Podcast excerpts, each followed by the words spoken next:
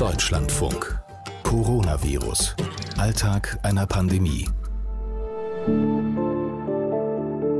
Ich bin Katrin Heise, ich grüße Sie. Ich möchte so eine Art Corona-Zwischenbilanz ziehen. Als wir den Podcast ins Leben gerufen haben, da hat ja jeder irgendwie nur so von Tag zu Tag, vielleicht noch in die nächste Woche geplant. Aber wenn Virologen damals von Monaten geredet haben, da habe ich, ich habe da ehrlich gesagt abgeschaltet. Ich ähm, konnte mir und wollte mir das nicht vorstellen. Ich kann immer nur so Stück für Stück mich darauf einlassen. Aber jetzt sind sechs Monate rum. Seit einem halben Jahr also begleiten wir nun schon Menschen, die jeden Tag direkt mit Corona zu tun haben, weil sie beispielsweise im Seniorenheim oder im Gesundheitsamt oder auf der Intensivstation arbeiten. Und mit genau diesen Leuten schaue ich jetzt im September auf die Zeit, die hinter uns liegt, zurück. Was hat das halbe Jahr mit Ihnen gemacht? Also ich würde sagen, es hat mich, was meinen Beruf betrifft, eigentlich noch äh, wütender gemacht, als ich es äh, ohnehin schon vorher war. Das war die spontane Antwort von Markus Jogast, der betreibt eine Senioreneinrichtung in Rehnchen, das ist in Baden-Württemberg, und er hat den Verein Pflege in Bewegung mitgegründet. Was das Leben betrifft an sich, hat mich demütig gemacht, weil ich einfach festgestellt habe, dass man diese Sicherheitsblase, in der man sich so gewogen hat, eigentlich die letzten Jahrzehnte, in denen man gelebt hat, dass die halt nicht so vorhanden ist, wie man sich das, wie man das gewohnt war. Markus Jogast war heute nicht der Einzige. Ich habe ihn mit Johannes Pott ins Gespräch gebracht. Johannes Pott, ähm, Intensivmediziner am St. Bernwarts Krankenhaus in Hildesheim und in seiner Freizeit macht er noch einen Podcast. Herr Pott, wenn Sie das so hören, was fällt Ihnen ein zum letzten halben Jahr? Ja, ich glaube, demütig, was Herr Jogas gesagt hat, das trifft es ganz gut. Wütend würde ich nicht sagen. Vielleicht hatte ich vorher schon resigniert. Also trotzdem eine große Herausforderung, aber auch ein bisschen äh, stolz auch dabei, dass wir es zumindest im Rahmen der ersten Welle doch so gut hinbekommen haben. Im Endeffekt sind wir mit einem, bisher zumindest mit einem blauen Auge davongekommen, Gott sei Dank, und mhm. konnten alle Herausforderungen eben ganz gut dann meistern. Während Herr Pott in Hildesheim die, das Krankenhaus sozusagen ähm, an den Start bringen musste mit seinen Kolleginnen und Kollegen, haben Sie, Herr Jogas, vor allem den Schutz ihrer Bewohnerinnen und Bewohner und ihrer Pflegekräfte natürlich im Auge gehabt. Ich glaube, wir sind auch stolz darauf, dass wir das so gut hingekriegt haben bisher. Auch stolz darauf, dass wir schon im März eine Isolierstation bei uns eingeführt hatten, die wir jetzt Gott sei Dank nicht gebraucht haben, aber man, wusste es ja nicht.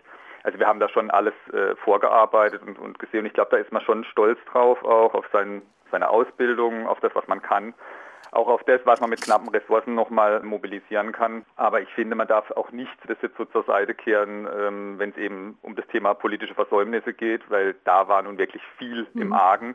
Und wenn man sagt, wir sind mit einem blauen Auge davon gekommen, möchte ich das ergänzen. Wir haben ein blaues Auge, aber wir hatten auch viel Glück. Ja, das stimmt, definitiv. Also wir haben ganz, ganz viel Glück gehabt. Das ja. betone ich auch immer wieder, wenn es jetzt darum geht, zu sagen, na ja, so schlimm war es doch alles gar nicht. Man weiß, wie die äh, zweite Welle wird und wir sind doch eigentlich gut vorbereitet. Da sage ich immer, na ja, wir äh, waren immer so ein bisschen im Tal der Glücklichen oder der Ahnungslosen. Die ganz großen Einschläge sind eben in den Nachbarländern passiert und genau. nicht bei uns. Da sah es ganz bitter aus. Und ich finde, man muss immer ganz gut aufpassen. Also Beatmungsplatz und Beatmungsgerät ist das eine, aber Personal, was daran steht, ist das andere. Absolut, ja. Klar. Und äh, es war auch hier in der Akutklinik so, also das weiß ich einfach, dass auch ähm, Personal quasi äh, aus den Peripheriebereichen abgezogen wurde und kurz angelernt wurde nach dem Motto, okay, geh mal schnell an die Beatmung. Ähm, ich denke, mhm. es ist eher so ein bisschen Katastrophenmedizin, die man da betrieben hat, aber sicherlich nichts, was, sag ich mal, fundiert auf lange Sicht trägt. Nein, und wir hätten das sicherlich auch nicht für mehrere Monate durchhalten können. Johannes Pott, Intensivmediziner und Markus Jogast, Leiter von Senioreneinrichtungen hier im Gespräch. Beide haben Sie gesagt, Sie sind eigentlich durchaus stolz auf das, was Sie und Ihre Leute in Ihrem Umfeld geleistet haben. Aber das andere, da kommt eben die Wut, die Sie am Anfang genannt haben. Ja. Sie, ähm, Herr Jogas, ärgern sich besonders darüber, dass man die Zeichen der Zeit nicht mal für was Grundsätzlicheres nutzt. Ja, ja, sicher. Das wäre ja jetzt wirklich die Gelegenheit gewesen, auch, ich sag mal, ähm, wenn man auch vorher schon alles falsch gemacht hat, zu sagen, äh, jawohl, diese Situation hat mir die Augen geöffnet. Ich sage jetzt mal ähnlich so ein bisschen wie Fukushima für Frau Merkel. So hätte jetzt im Prinzip Covid das Erweckungsmoment für Herrn Spahn sein können. Ich sehe es leider im Moment nicht, dass es in die Richtung läuft. Und ich glaube auch, der Pflegebeauftragte der Bundesregierung, Herr Westerfellaus, ist jetzt sicherlich niemand, der Herrn Spahn schaden will, aber selbst der spricht ja davon, dass eine Berufsflucht einsetzen wird, weil ich glaube, der letzten Pflegefachkraft jetzt einfach klar geworden ist, welchen Wert sie in dieser Gesellschaft hat. Und ich glaube auch, wenn man das, was der Kollege gesagt hat, jetzt nochmal schaut, wie sieht es denn aus eigentlich mit der Zukunft und mit der zweiten Welle. Also wir haben jetzt bei uns in der Einrichtung schon wieder die Besuchsregelungen zurückgefahren, weil wir im Moment es nicht abschätzen können, wo Infektionen auftreten. Das heißt, wir haben jetzt wieder ein System, wo wir äh, Besuche registrieren. Und ich glaube auch, was das Schutzmaterial betrifft, wir sind natürlich jetzt hoffentlich alle größer bevorratet, als wir es vorher waren. Ich wage nur zu bezweifeln, dass wenn es jetzt wirklich zu einer großen zweiten Welle kommt, dass uns das sehr weit reichen wird, denn das Problem wird sein, das wird natürlich dann auch sehr schnell verbraucht sein. Ich ähm, will dazu noch mal sagen, dass wir dieses Gespräch aufzeichnen und da wir ja in dieser Pandemie gelernt haben, dass morgen schon nicht mehr gültig ist, was gestern irgendwie noch mhm. gültig war, also die ganz allerneuesten Entwicklungen haben wir da jetzt noch gar nicht beachten können.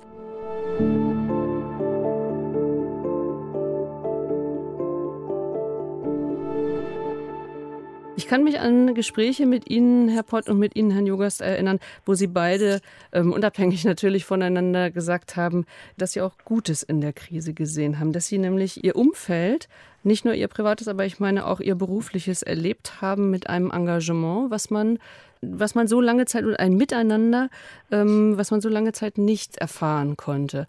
Ähm, hat sich das schon wieder verändert, Herr Pott?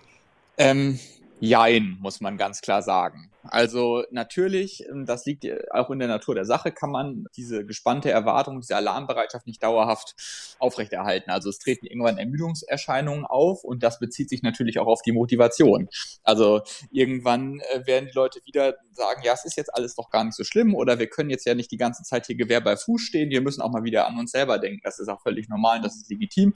Trotzdem muss man lobend natürlich hervorheben, dass wir viele Kolleginnen und Kollegen über sich hinausgewachsen sind als wir diese Höchstphase hatten und wir so viele Dienste besetzen mussten und es alles irgendwie gestemmt haben mit den vorhandenen Leuten. Also ich glaube, dass äh, das merkt man jetzt wieder, dass es weniger geworden ist und ich glaube, wir können da auch äh, mit Fug und Recht jetzt sagen, dass wir wahrscheinlich, wenn es eine zweite Welle denn dann geben wird, dass wir die Leute nicht mehr so motivieren können wie bei der ersten, weil da hat natürlich ja. auch die Politik ordentlich Vorschusslorbeeren, also Kredit, den ihnen die Arbeitnehmer und die Pflegekräfte vor allen Dingen gegeben haben, jetzt verspielt die Gesellschaft auch. Das muss man sich klar machen. Hm. Herr Jogas, da höre ich Sie im Hintergrund bestätigen. Ja, ich muss es, es ist natürlich das Problem, was wir haben. Ja, also ich meine, dieser, dieser Balkonapplaus hat äh, wen, wen nicht gerührt. Ja, also es war sofort vergiftet worden, wenn man darüber nachgedacht hat. Aber im ersten Moment hat sich jeder sicherlich da gerührt gefühlt und man hat mhm. natürlich auch so ein bisschen den Eindruck aus der Politik gehabt, dass sie es jetzt wirklich verstanden haben. Ja, nur die rudern ja jetzt alle wieder zurück. Ja, also ich habe gelesen, Jens Spahn meint, man verdient in der Pflege nicht schlecht.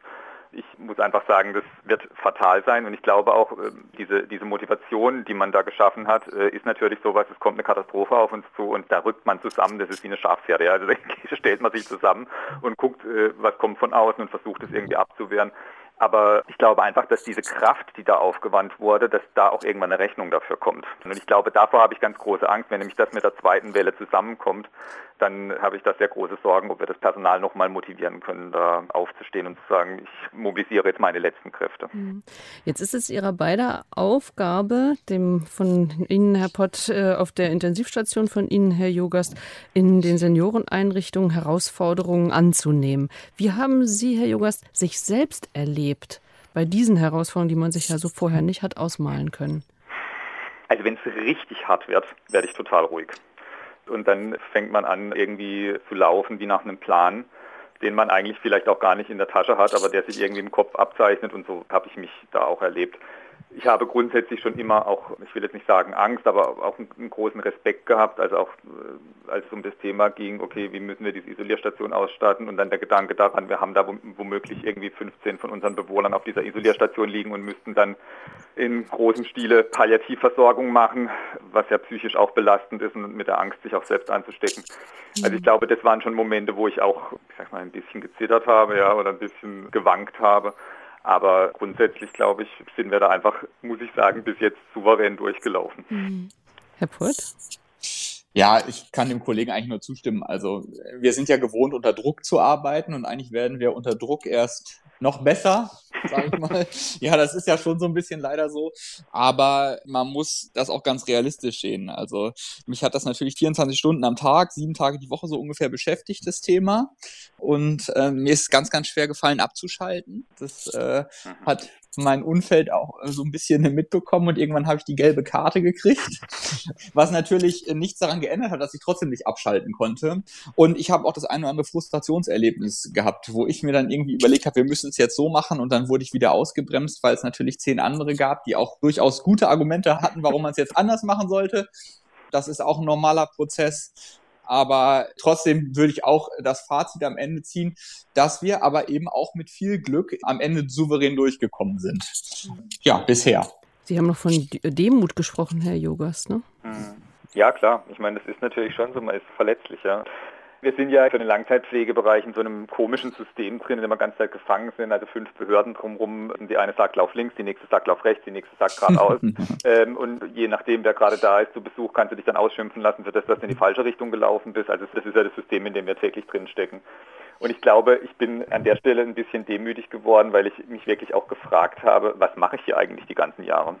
Also das, das äh, war wirklich sowas, wo ich mir gedacht habe, also wenn es jetzt wirklich ernst kommt, ist ja keiner da von diesen Klugschwätzern, ja, sagt man bei uns im Dialekt. es ist ja keiner da, die waren ja alle schon im mhm. Homeoffice äh, irgendwie und haben sich dann mhm. Ende April wieder gemeldet. Jetzt hätten wir gerne mal einen Pandemieplan.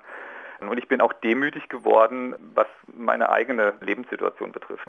Gerade wenn man vielleicht auch in führenden und leitenden Positionen ist, da hat man das ja nicht so gern, wenn man mhm. verletzlich ist und ist es vielleicht so stark und der Fels in der Brandung. Und da habe ich halt gemerkt, dass der Fels doch manchmal auch ja, durch eine ganz normale Erscheinung wie eine Infektionspandemie, die, die da irgendwie läuft, dann auf einmal auf schlammigem Grund steht.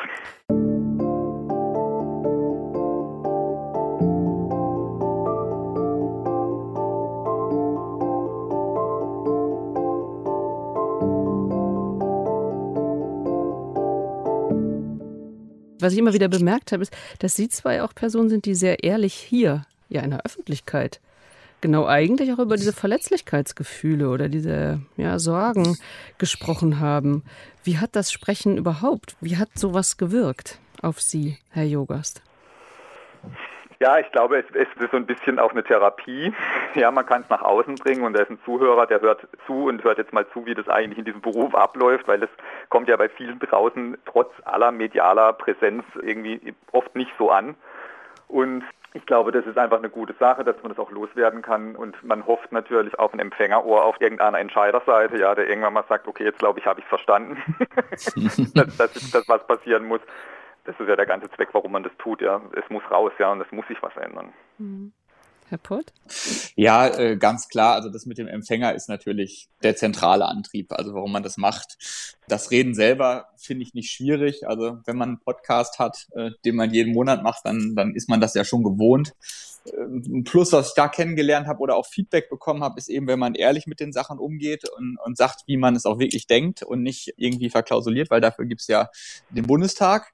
Ähm, aber ansonsten ist es natürlich so, wir werden in der Öffentlichkeit immer gerne, also gerade als Notfall- und Intensivmediziner, irgendwie als Helden wahrgenommen, dass man irgendwo hinkommt und ganz schreckliche Situationen und man geht damit irgendwie um und geht trotzdem nach Hause und trinkt abends dann sein Bier und dann geht man ins Bett und am nächsten Tag macht man das wieder. Und da ist es mir ganz wichtig, dass man da eben auch sagt, dass es nicht so ist. Da bin ich fest von überzeugt, dass äh, das zu einer gesunden Psychohygiene dazugehört, dass jeder auch mal in die Ecke geht und vielleicht auch mal eine Träne verdrückt und nicht man äh, so als Held die ganze Zeit durch die Gegend läuft, ah, mir kann das alles nichts anhaben. Solche Kollegen kenne ich auch. Das geht vielleicht auch für eine gewisse Zeit, aber irgendwann kriegt auch diese strahlende Rüstung dann Kratzer. Und deshalb ähm, ist es gerade wichtig, finde ich, ehrlich darüber zu reden. Und dann ist natürlich so ein Podcast auch ein bisschen Therapie. Und gerade auch, äh, weil diese Rolle des Helden ja, ähm, das muss man wirklich sagen, ja so eine zwiespältige Geschichte ist. Ne? Also äh, Helden kommen im Notfall umsonst, stehen da, retten und gehen dann wieder, ja, und äh, kommen dann immer wieder, wenn man sie braucht. Und das ist genau das Problem, äh, wo man immer aufpassen muss, wenn man in diese Rolle reingerät. Dann muss man einfach auch mal sagen, okay, wir sind nicht nur Helden, ja, sondern wir, wir sind auch Menschen und das Ganze macht was mit uns. Und auch auf der Ebene muss man nämlich sehen, dass man äh, da auch was in der Politik verändert. Weil ich glaube, wenn man mit Pflegekräften spricht, auch mit Medizinern, ja, die haben eigentlich gar keine Lust, Helden zu sein. Ja. Und deswegen ist es ganz gut, wenn man ab und zu mal sagen kann, nee, ich bin jetzt eigentlich kein Held, sondern jetzt bin ich gerade schwach. Hm. Ja. Helden, die auch mal schwach sind. Hm, ein prägsames Bild. In unserem Podcast kommen Sie zu Wort. In den nächsten Folgen schauen wir zurück auf die vergangenen Monate mit Corona. Unseren Podcast bekommen Sie mit allen Podcatchern und natürlich auch in unserer App der DLF Audiothek.